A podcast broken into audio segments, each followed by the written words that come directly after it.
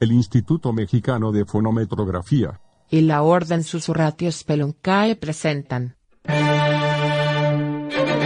Susurratio Speluncae con Braulio Ayas.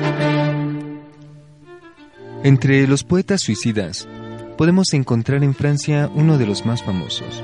Y aunque mi francés sea muy malo, he querido compartirles un poco sobre él. Me refiero a Gerard Lavrigny, mejor conocido como Gerard de Nerval. Fue un poeta y ensayista francés cuya obra estaría marcada por el romanticismo, el simbolismo y la locura. Nació el 22 de mayo de 1808 en París y se suicidó el 26 de enero de 1855.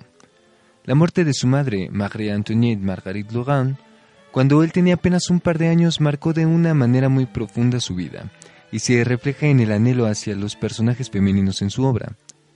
Fue muy querido por los surrealistas, quienes lo adoptaron a él y a su obra, en especial a las quimeras, que son sonetos de carácter simbolista y que los surrealistas tendrían en alta estima. Incluso, André Breton lo menciona en el primer manifiesto surrealista de 1924, más de medio siglo después de su fallecimiento.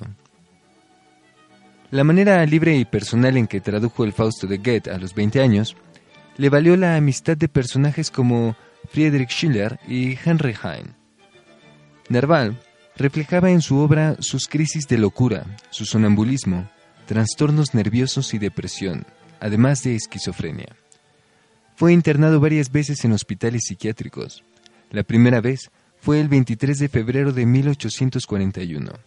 Se dice que iba caminando desnudo y argumentó que iba siguiendo a una estrella que lo llevaría al oriente.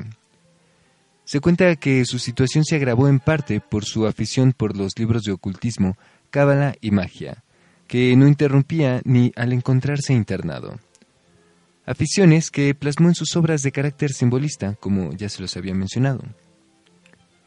Durante los años de 1844 y 1847 viajó por los Países Bajos, Bélgica y Londres, tal vez buscando calmar sus padecimientos, y dejó plasmados sus viajes en una obra llamada Viaje a Oriente, de 1851. Al final de sus años, sus problemas psicológicos y económicos lo llevaron a buscar su muerte, colgándose de una farola en el callejón de la vieja linterna. Gustave Doré inmortalizó este acto suicida en una litografía. Susurratios Peloncae con Braulio Ayas.